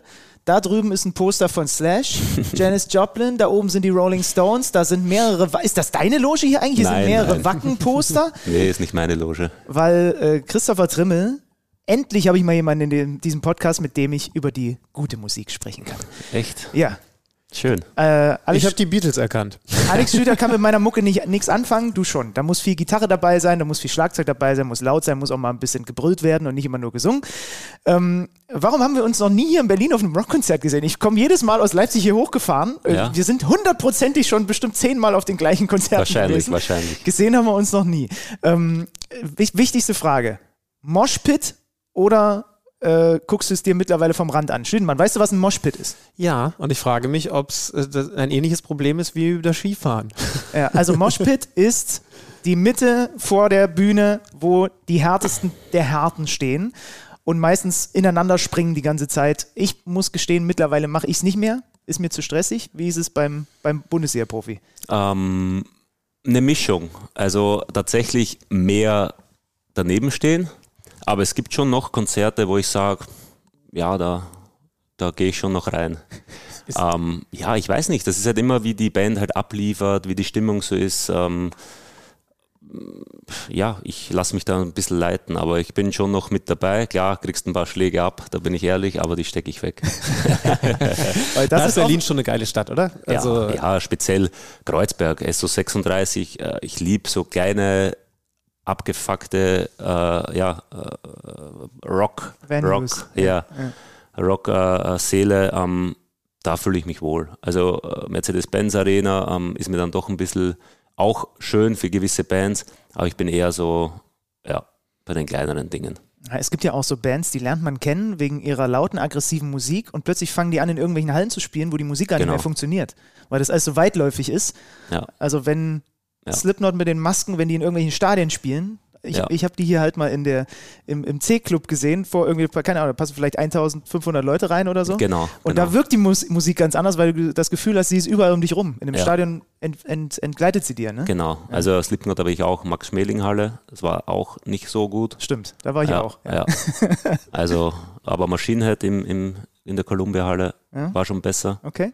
Aber Kreuzberg ist doch, also SO36 ist dann eher so meins. Gib mal Alex Schlüter zwei, drei Bandtipps mit an die Hand, was er sich mal, was er mal anhören soll, um sich mal reinzufuchsen in, in, in die Szene. Ja, also ich höre gern äh, New York Hardcore, da ist Sick of It All so mein, meine Favorite Band. Ähm, Einer der besten Bandnamen im Übrigen, finde ich. ja, ja, stimmt. ähm, und Punkrock, ob das jetzt Pennywise, NoFX, ähm, ist, schon, ist schon nicht so eher so dieser Blink 182 ist mir dann vielleicht ein bisschen zu soft, aber ähm, ja, das sind schon eher so meine Bands. Ja, das habe ich schon gemerkt. Der Trimme hört noch ein bisschen härtere Musik als ich. Ja, Also Leute, ich, das, war, ich, das war Punkrock am Montag. Schön, dass ja, ja, ja. ich, war in, ich war in Wien, um Green Day zum ersten Mal zu sehen. Ja. War auch im Stadion, aber da habe ich mich auch drüber gefreut. Ist man als, ist man als Mannschaftskapitän für die Kabinenmucke? Das wollte ich nämlich, genau, genau. Nee, auch da bin ich äh, so, dass ich äh, natürlich, dass wir gucken, dass es insgesamt passt. Also es gibt äh, mit Gieselmann jetzt einen, einen DJ und, und da gibt es auch eine Playlist, aber äh, Überraschung, das meiste ist halt Hip-Hop. Ja, ich wollte gerade sagen. Ich wollte, ich wollte gerade sagen, also, ähm, aber wie, wie ambivalent ist es? Also darfst du dann so Sick of It All zumindest so einen Track mit Nee, reingeben? nee, gar nicht. Also das, da bin ich wirklich fast alleine. Ähm, aber man muss auch sagen, Techno kommt immer mehr und es ist auch mittlerweile schon so weit, dass wir, man unternimmt ja auch viel miteinander, ob das jetzt ein Mannschaftsabend ist, aber mittlerweile ist schon so, dass wir schon eher jetzt auch in diese Techno-Richtung gehen und auch in Techno-Clubs wollen. Und ähm, deshalb Berlin. Ja, ja. Ich Übrigens, da muss ich, weil, also damit ich nicht völlig, okay, wahrscheinlich blamier ich mich jetzt gleich wieder, aber ja, das gab es einmal bei meinem Heimatverein, ey, wir machen jetzt eine Mannschafts-, damals hat man tatsächlich noch CDs gehabt, Mannschafts jeder darf einen Song vorschlagen und ich habe, was, was wäre euer Song, könnt ihr währenddessen überlegen, Ja. ich habe äh, Shipping Up to Boston gesagt, also, also Oh, ganz, also ne, so da schlecht. hätte, hätte ich euch halbwegs mitgekriegt. gar nicht so schlecht. Von ja. den Dropkick Murphys, ja, Mhm. gar nicht schlecht. Was mein Song wäre, weiß ich gar nicht. Es muss ja schon, es darf nicht zu, also das, das wird Trimi eh nicht sehen. Wenn, wenn man jetzt was von Slipknot oder so nimmt, damit können die meisten Leute ja nichts anfangen. Nee. Ne, das ist zu speziell. Deswegen würde ich vielleicht was von den Foo Fighters nehmen oder so. oder Pretender so. oder so. Irgendwie so. Ja, kann man machen. Ich habe in der Vorbereitung gelernt, du würdest gerne Gitarre spielen können Mhm. und du wärst eigentlich auch in der perfekten familiären Situation gewesen, um es zu lernen. Ja. Ich würde es nämlich auch gerne können. Und bei dir, wer, wer war es nochmal aus deinem Mein, Familienkreis? mein Onkel. Mein Onkel war Gitarrenlehrer und ähm, wir haben es auch ein bisschen versucht damals, aber ja, ich war zu ungeduldig. Also es war dann irgendwie, will man dann halt nur ein paar Griffe lernen, weil man so schnell wie möglich eine Band gründen möchte. Ähm, ich habe vier Jahre Keyboard gespielt als Kind. Das war dann irgendwann mal zu uncool ähm, für die Musikrichtung, die ich höre. Ähm, ja, hat nicht, hat nicht, hat, hat nicht geklappt. Wo, wo, wo, wie weit bist du gekommen? Bist du so klassisch, Ja, so wie ich, an der Barré-Griffgrenze ausgestiegen? wenn- Ja, also ähm, ich, ich war da zweimal bei ihm äh, zu Hause, hab's mit meinem Cousin gemeinsam versucht. Ich bin, war gleich weg. Also mein bester Kumpel, der ist musikalisch sehr begabt, der spielt ja gefühlt alles. Bass, Trompete, äh, der kann halt einfach alles, er kommt aus einer Musikfamilie. Ähm, und da haben wir uns ein bisschen so dran versucht, eine Band zu gründen, aber wenn du halt kein Instrument spielen kannst, es schwierig. Auch mit dem Bass wird es schwierig. Du hättest natürlich Frontmann werden können, Sänger. Ja, auch da war ich nicht so geeignet. okay. Ja. Hey, aber Trim, wir haben erfahren, schlaue Menschen haben gesagt, man kann auch an Schwächen noch gut arbeiten. So ist es. Ey, das steht bei, bei mir seit Jahren. Ich glaube, dir habe ich es erzählt. Ich wollte es eigentlich bis 30 mal hinkriegen, Gitarre zu lernen. Dann habe ich mit einem Kumpel dran versucht. Man braucht wirklich viel Geduld und Ja. ich bin auch zu ungeduldig. Ich ärgere mich heute noch darüber, wobei, sonst würden wir vielleicht nicht hier sitzen. Ich musste mich damals in der Schule entscheiden. Ähm, unser Musiklehrer hat Gitarrenunterricht gegeben. Das war aber Donnerstagnachmittag, wenn wir Training hatten. Ja. Und ich bin immer mit so einem halben Tränchen im Auge an dem, genau an dem Musikzimmer musste ich vorbei, um da aus der Schule rauszugehen zum Bus. Und heute ärgere ich mich, dass ich nicht äh, zumindest das Angebot irgendwie angenommen habe. Aber wie gesagt, da würden wir vielleicht nicht hier sitzen. Ja, ich weiß nicht, ob, ob Hörer nicht sagen, pff, dann wäre der Podcast besser, wenn das nicht passiert, weiß ich nicht. Aber wir haben- bekommen langsam ein Problem, wenn wir Trimi nicht langsam gehen lassen, dann äh, wird das mit seiner Profikarriere bergab gehen, Ja, ja, weil ihr ja. ja. Mittwoch schon wieder spielt. So ist es. Ähm, schwieriger Gegner übrigens, das können wir abschließend noch festhalten. Also die haben gerade eine richtige Klatsche gekriegt, Werder Bremen. Äh, insofern, ähm, ja, wahrscheinlich, wenn wir diesen Teil ausstrahlen, dann habt ihr schon wie gespielt? ja, hoffentlich gewonnen, aber es war ein sehr schwieriges Spiel. Diplomatisch. Das hat äh, großen Spaß gemacht. Vielen Dank, dass du unserer Einladung gefolgt bist und wir äh, hier eingeladen wurden, an der alten Försterei mal wieder vorbeizugucken. Das hat wirklich viel Spaß gemacht. Danke dir. Dankeschön.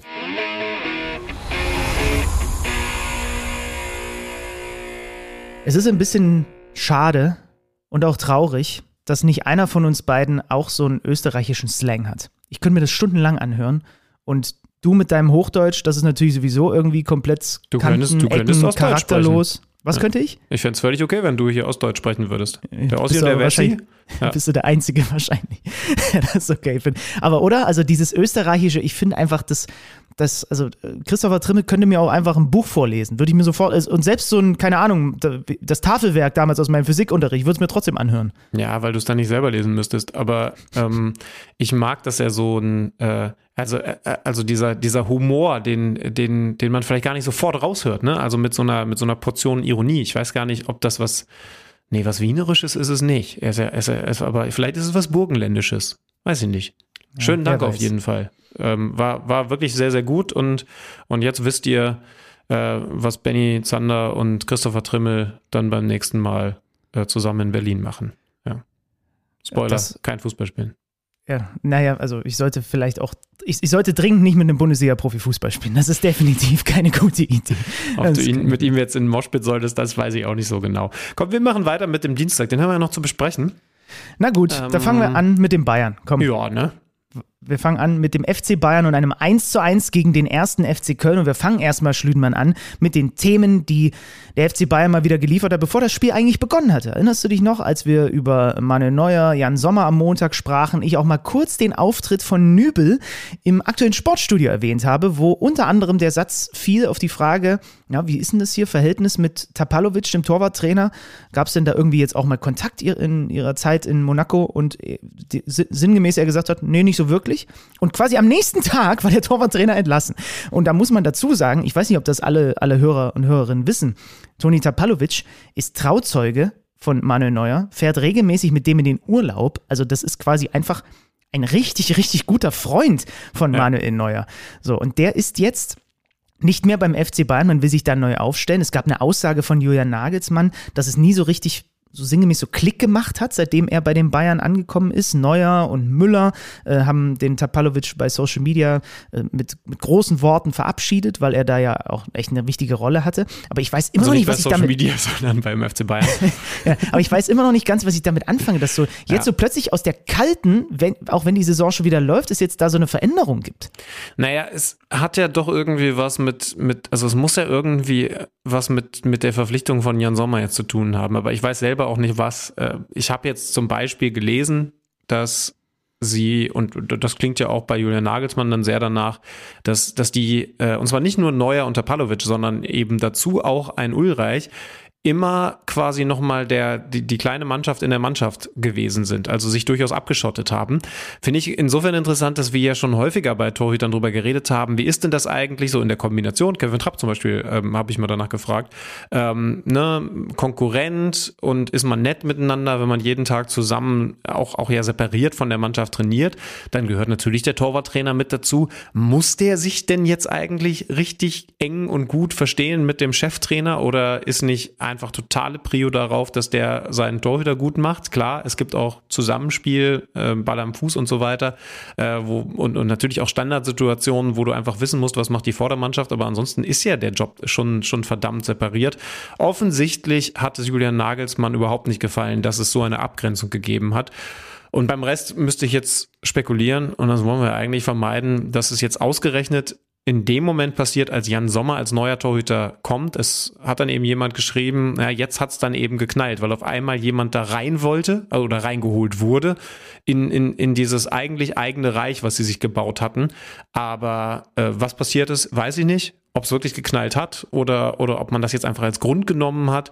Ähm, wer wird denn jetzt gehandelt? Hoffenheims Tor Torwarttrainer? Ich weiß gar nicht, ich habe irgendwas gelesen. Ähm, Ich habe nur gelesen, dass jetzt erstmal Tom Starke gerade den äh, Posten übernimmt, bis der neue Mann äh, kommt. Also das war das erste Thema. Und das zweite Thema, die Bayern in diesem Spiel gegen Köln unverändert in der Startelf im Vergleich zum RB-Spiel, heißt auch mit Serge Gnabry von Beginn an, denn da gab es ja direkt auch wieder die Themen. Der hat nämlich direkt am Tag nach dem Leipzig-Spiel, müsste dann der Samstag gewesen sein, einen Abstecher zur Fashion Week gemacht und ähm, das kam auch so semi-gut an. Also unter anderem bei äh, äh, Salihamidzic, der sich zitieren lassen hat mit, das ist amateurhaft, so sinngemäß freie Tage sind zur Erholung da und so weiter. Und auch Julian Nagelsmann hat gesagt, naja, ich werde es ihm nicht verbieten, aber man wird ihn an der Leistung messen.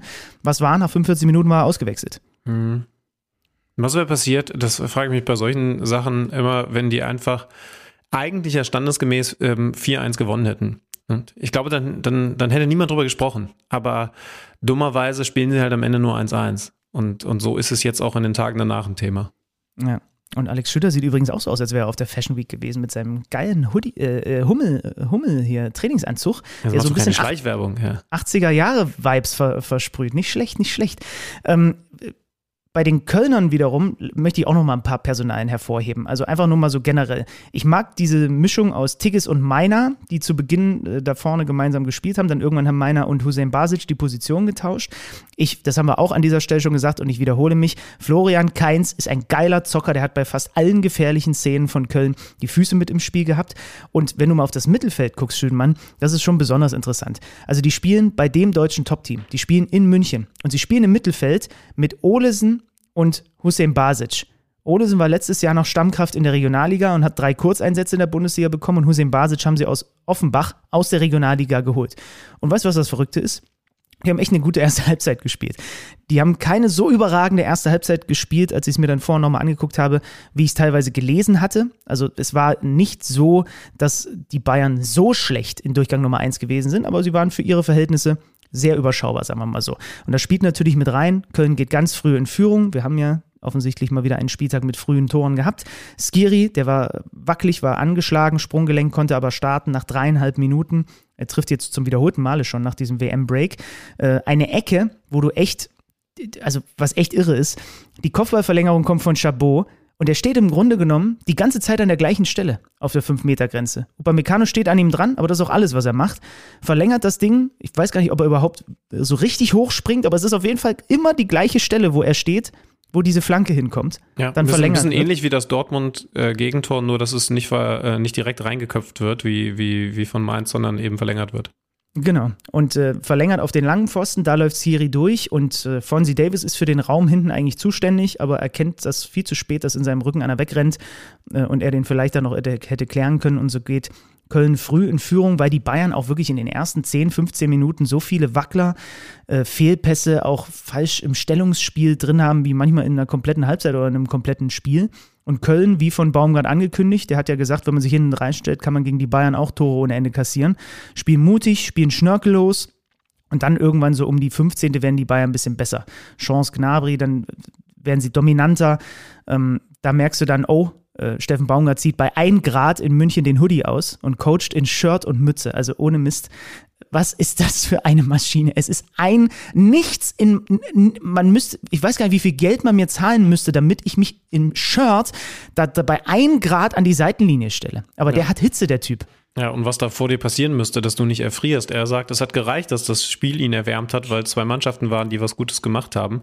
Äh, da interessiert mich jetzt gleich, äh, also wenn, wenn du mir den Sprung erlaubst, was du zur zweiten Halbzeit von vor allen Dingen Bayern München sagst. Denn da gehen die Meinungen ja offensichtlich sehr auseinander. Julian Nagelsmann war nicht zufrieden mit der ersten, aber durchaus zufrieden mit der zweiten Halbzeit. Wie siehst du es? Mhm. Also er hat ja sogar das Wort äh, in den Mund genommen, herausragend. Das habe ich so nicht gesehen. Und ehrlicherweise, wenn man Nagelsmann auch ein bisschen an der Seitenlinie während der zweiten Halbzeit beobachtet hat, dann hat er auch ganz schön viel gemosert dafür, dass er am Ende sagt, die Halbzeit war herausragend. Ähm, er hat in der Pause zweimal gewechselt. Gnabry raus, schon erwähnt, dafür kam Koman und Goretzka raus. Dafür kam Gravenberg rein. Bei Goretzka ist mir in dem Spiel wieder hier und da aufgefallen. Ich hatte es dann auch ähm, auf, auf Twitter auch nochmal gelesen, was mir schon in der Hinrunde ab und zu mal aufgefallen ist.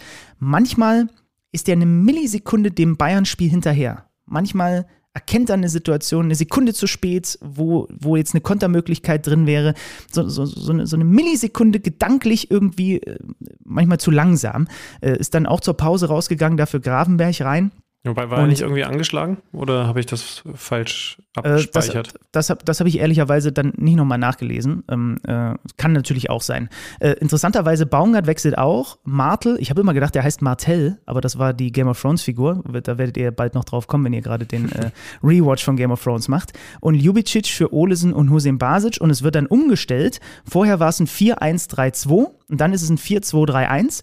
Hat den Vorteil, das, äh, und das war, glaube ich, auch der Hintergedanke von Steffen Baumann. In der ersten Halbzeit, war Erik Maxim Choupo-Moting sehr, sehr, sehr auffällig unglaublich viel unterwegs, hat sehr viele Angriffe initiiert, weil er sich immer wieder hat fallen lassen. Und so hast du natürlich einen Mann mehr vor der Viererkette. Sie haben das wirklich dann ganz gut eingedämmt gekriegt. Choupo-Moting war nicht mehr so auffällig und die Bayern mussten sich was anderes äh, äh, über, überlegen. Ähm, bei den Bayern wurde dann irgendwann umgestellt. De Licht, Upamecano, Pavard, Dreierkette. Dann hattest du Coman über rechts und, äh, und Davis über die linke Seite. Und die Bayern waren in der zweiten Halbzeit auch wirklich, da war mehr zum Beispiel von dem zu äh, sehen, was du auch am Montag angesprochen hattest, was Nagelsmann gegen Leipzig noch kritisiert hatte. Ne? Dieses mit Druck auf die letzte Kette dribbeln, viel mehr Schwung drin, Seitenverlagerungen, versuchen den Gegner auseinanderzuziehen. Trotzdem bis zur 75. eigentlich nur eine wirkliche Großchance, viele extrem ungefährliche Hereingaben.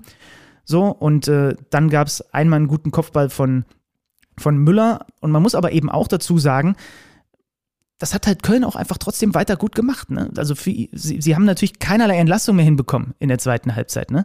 Ähm, aber sie hatten hier und da auch einfach mal das, das Glück, was du dann vielleicht in München brauchst, um dann einen Punkt am Ende mitzunehmen. Wenn sie richtig viel Glück gehabt hätten, dann geht das Ding von Kimmich in der 90. dieser wunderschöne Treffer eben nicht an die Unterkante der Latte, sondern noch an die Latte.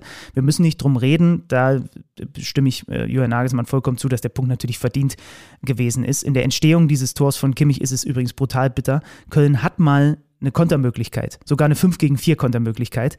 Selke spielt zurück auf die Mittellinie und Martel hat einen unsauberen ersten Kontakt, verliert den Ball, dann klären die, ich glaube noch dreimal, kriegen aber immer wieder, äh, kriegen aber immer äh, wieder den Ball zu den Bayern.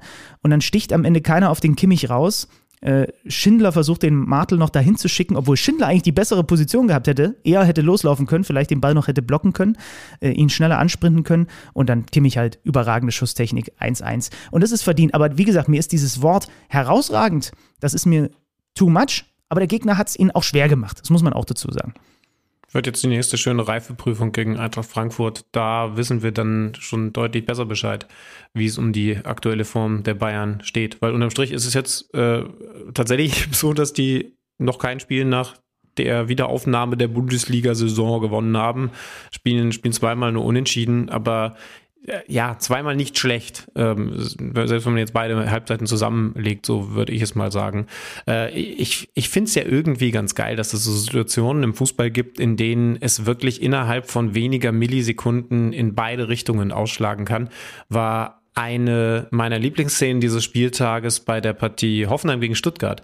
Ähm, also erst geht Hoffenheim in Führung, weil, weil Armada unsauber klärt und dann, dann machen sie es super mit Angelino äh, und, und so einer, ja, also völlig ungewöhnlichen Flanke, weil es so ein Innenseiten hereingeben auf Kramaric ist. Reine Sensation, ja. ja, ja. Und da musste erstmal drauf kommen und, und Kramaric zeigt mal wieder, hatte ich, äh, hatte ich nicht mehr so abgespeichert in dieser Partie, dass er eben ein Unterschiedsspieler ist. Es gab eine Phase, da, da war völlig klar, da, da, da, dass er der beste Spieler in der Offensive ist bei, bei Hoffenheim.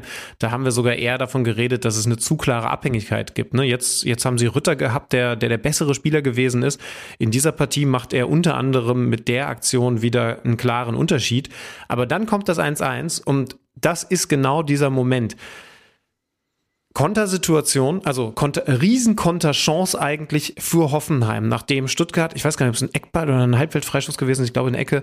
Und ähm, dieser Ball ist also im Grunde, wenn, wenn ihr euch das jetzt vorstellt, äh, wie so auf der Tischkante und wenn er runterfällt, dann, dann, hat, dann hat Stuttgart so richtig Probleme. Hoffenheim hat schon richtig Leute in die Spur geschickt, hat kurz den Ball und dann kommt Mavropanos, der den Körper reinstellt und äh, weil er eben auch bei der Standardsituation vorne gewesen ist, in der gegnerischen Hälfte diesen Ball zurückholt. Wie gesagt, wenn Hoffenheim den holt, dann laufen sie wahrscheinlich sogar mit einer Überzahl in die gegnerische Hälfte auf den Gegner zu.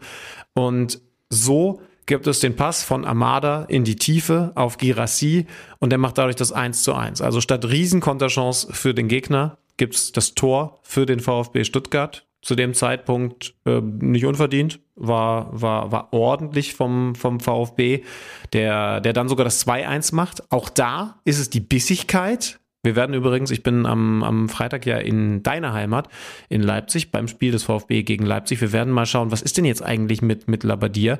Äh, da komme ich gleich nochmal zu. Äh, wir können schon mal festhalten, diese Bissigkeit, die wir von Mavropanos gewohnt sind und da sehen, die erleben wir auch beim 2 zu 1, als Endo einen ganz wichtigen Zweikampf gewinnt und selber dafür belohnt wird, weil Armada dieses Mal den Mann, der den Ball vorher geholt hatte, findet, nämlich Endo und der sehr, sehr schön, hat so ein bisschen was Toni Kroosiges, auch wenn der den flach unten reingeschossen hat jetzt gerade mal wieder, ähm, schließt den aus 16 Metern super ab, macht das 2 zu 1 und da sieht es dann richtig gut aus für den VfB so gut, dass Armada sich denkt, das muss ich mit den Fans feiern. Schon gelb verwarnt. Aber, aber, aber, richtig rein, ne? Der ist ja so richtig in Und in vor allen Dingen als einziger. Also, also, also, also, das fand ich so krass. Dass, äh, also, wenn die Mannschaft irgendwie zumindest, ähm, weiß ich auch nicht, also da so in die Nähe, so über die, über die Bande springt, aber die sind alle hinter der Bande geblieben, nur er ist rüber und er hat wirklich den Schuss gar nicht gehört. Also, also er muss auch sich umgedreht bitter. haben, gesagt haben, ach so, ich dachte, wir kommen alle mit. Ähm, das war tatsächlich eine schwierige Situation. Also, also unangenehm wäre ja noch, ja noch auszuhalten gewesen, aber blöderweise halt dann tut, tat dem Schiedsrichter auch leid, die zweite gelbe Karte und folgerichtig der Platzverweis, der es natürlich dann sauschwer gemacht hat für den VfB. Und dann ist auf der anderen Seite wieder ein Kramaric, der es tatsächlich noch mit dem 2 zu 2 hinkriegt. Vorher Florian Müller noch eine Gigantenparade, ne? die habe ich, hab ich noch gesehen. Und übrigens, was interessant ist, Sero Girassi steht jetzt bei sechs Saisontoren, also insgesamt bei sieben Toren äh, in Pflichtspielen für den VfB Stuttgart in 13 Spielen. Und die Kölner Fans fragen sich, hä? Damals 45 Spiele für den ersten FC Köln, neun Tore. Da fehlt nicht mehr so wahnsinnig viel. Also der äh, funktioniert da vorne sehr, sehr gut. 2-2 am Ende bei den Hoffenheimern noch ein bisschen Personal-Update. Ne? John mhm. Anthony Brooks zurückgeholt in die Liga und angeblich ist auch Thomas Delaney im Anflug auf Hoffenheim. Wie findet man das? Also, äh, also Brooks ähm, kein einfacher Spieler, das, äh, das weiß man aus Wolfsburger Kreisen. Ähm, wenn er, wenn er ja, er ist ein gewisses Risiko, aber er hat, er hat ein hohes, äh, Upside-Potenzial, äh, wie man, wie man so schön sagt. Ne? Also, also wenn er funktioniert, kann er sofort Abwehrchef werden, aber wenn es schlecht läuft, dann ist er auch ein richtiger Stinkstiefel und vergiftet das Klima. Das ist so schon passiert.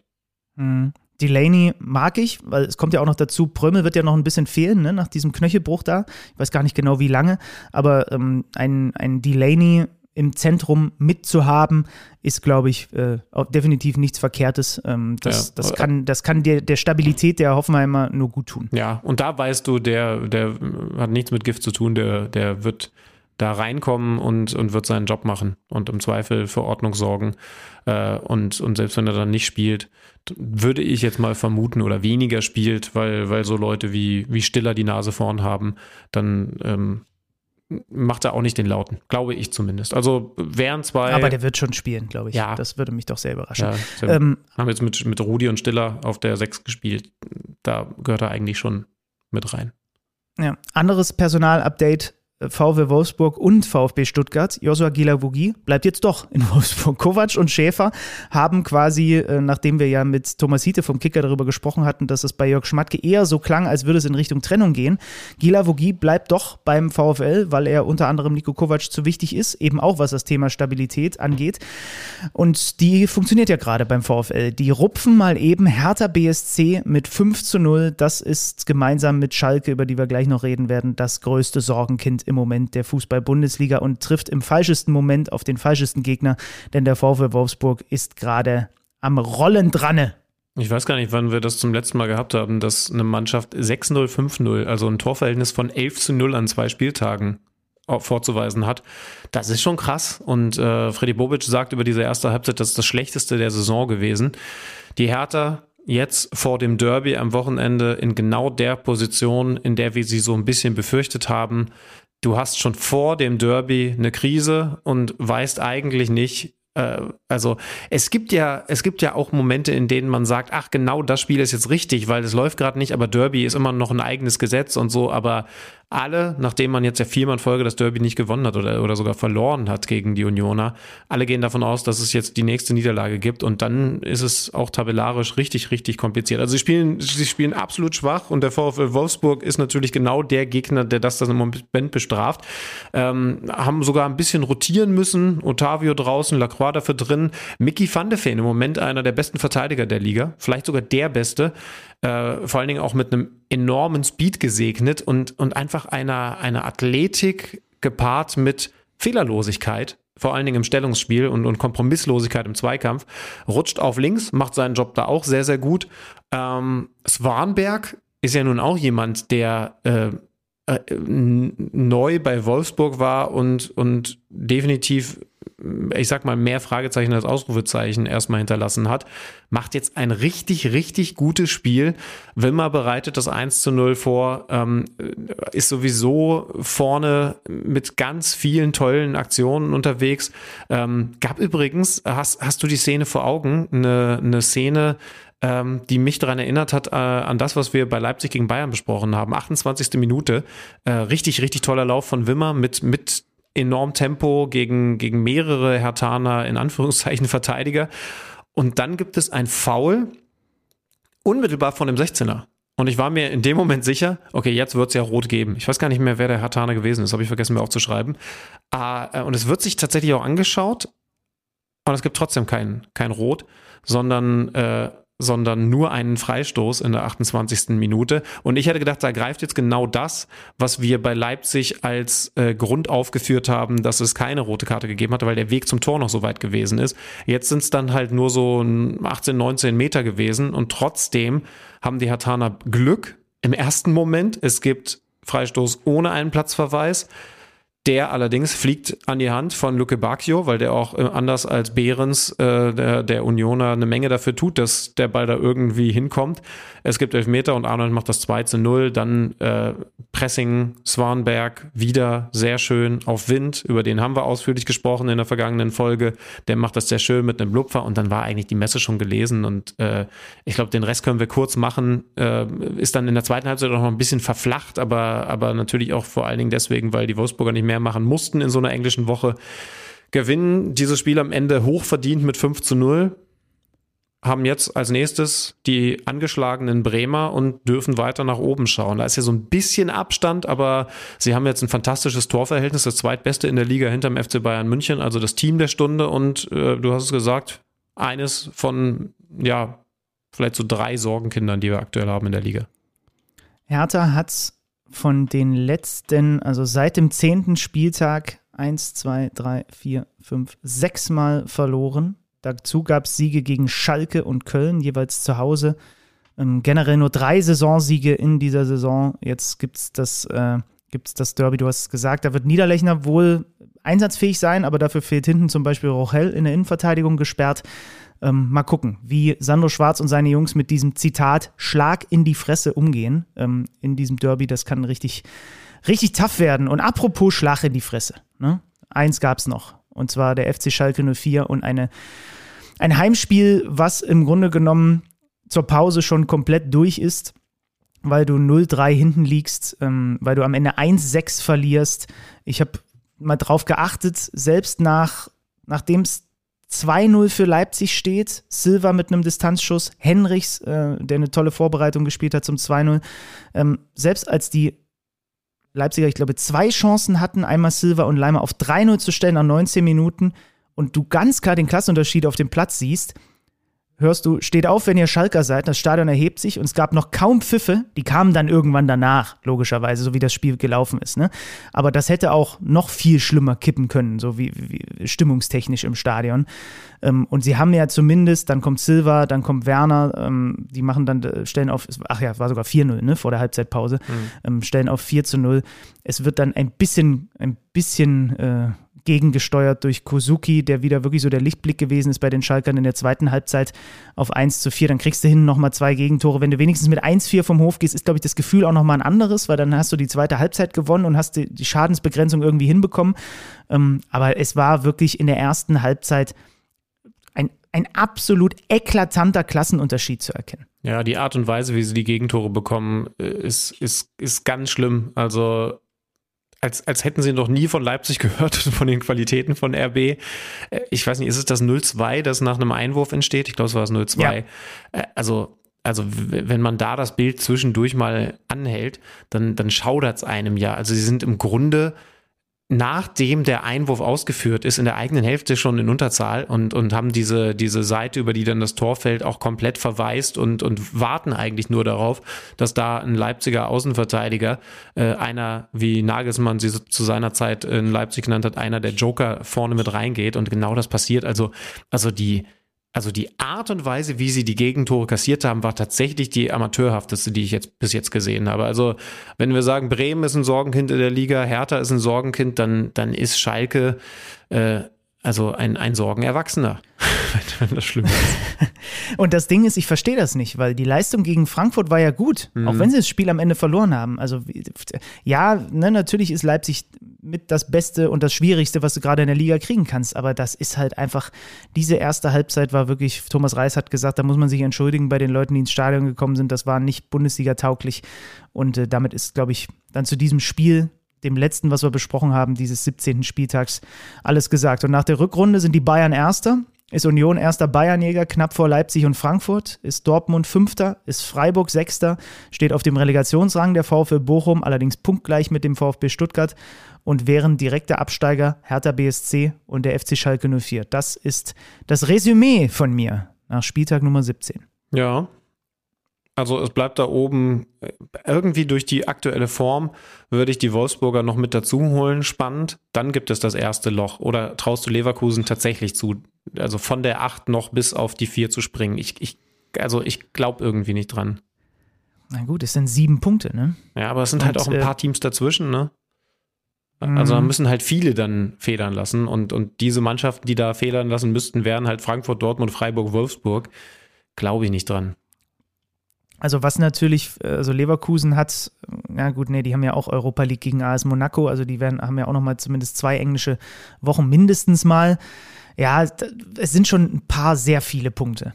Also muss man sagen. Aber ey, du, in dieser, in dieser Liga, vielleicht nehmen die sich da unten noch reihenweise gegenseitig die Punkte weg. Und wenn Leverkusen, auch wenn es gerade halt nicht schön ist, aber wahnsinnig effektiv weiter so punktet, wir haben ja gesehen, wie schnell sich Wolfsburg vom vorletzten Platz auf aktuell Platz 7 und in Schlagdistanz zu Europa bewegt hat. Ne? Geht dann schon alles irgendwie in der Liga. Ja, ich bin ja total gespannt, was, was bei, bei Frankfurt Bayern passiert. Und könnte mir dann vorstellen, dass, dass schon am Freitag der, der Druck ein bisschen wächst auf die Bayern, wenn Leipzig sich, so wie ich vermute, gegen Stuttgart durchsetzt. Aber ja, finde auch spannend, jetzt mal Stuttgart ein bisschen intensiver anzuschauen. Freue mich auf den, auf den Freitag. Könnt ihr dann bei, bei The Zone schauen und dann gibt es am Samstag das Abendspiel. Das können wir uns ja dann wieder ein bisschen äh, genauer vornehmen, beziehungsweise intensiver vornehmen. Ey, wer weiß, wenn, also, obwohl, ja, ich bin echt gespannt. Also ich, ich, ich, ich glaube, das ist echt eine Aufgabe für, für Oliver Glasner, der ja auch unterschiedliche Aufstellungsvarianten in petto hat. Äh, wie schickt er seine Jungs gegen die Bayern ins Rennen? Erinnerst du dich noch dran, wie das am ersten Spieltag gewesen ist? Da hat er die mutige Variante gewählt. Und die ist ihm ganz schön um die Ohren geflogen. Ja. Aber wir werden sehen, ob das äh, am Samstag anders aussieht. Frankfurt macht ja einen sehr, sehr, sehr guten Eindruck im Moment. Schlimmmann, englische Woche. Ich plädiere übrigens dafür, die englische Woche einfach mal, weil ich es leid bin, die so zu nennen. Es klingt ähnlich, man hat keine Silbe mehr. Ich möchte, dass wir das in Zukunft einfach die belgische Woche nennen. Ja, auf jeden Fall dürfte es weiter so torreich sein, ne? Ähm, den, den jungen Mann haben wir heute fast vergessen. Aber Benny Zander ist irgendwann, weil, ey, der analysiert messerscharf aufgefallen. Es fallen ja so viele Tore. Was, äh, also was ist denn da aktuell los in der Bundesliga? Ja, Standardsituationen sind mit dabei, aber aber ist das schon immer so gewesen, dass das so viele Tore sind? Oder kommt mir das jetzt nur so vor, weil ich Fußball nicht mehr gewohnt bin? Er kann zum Glück auflösen.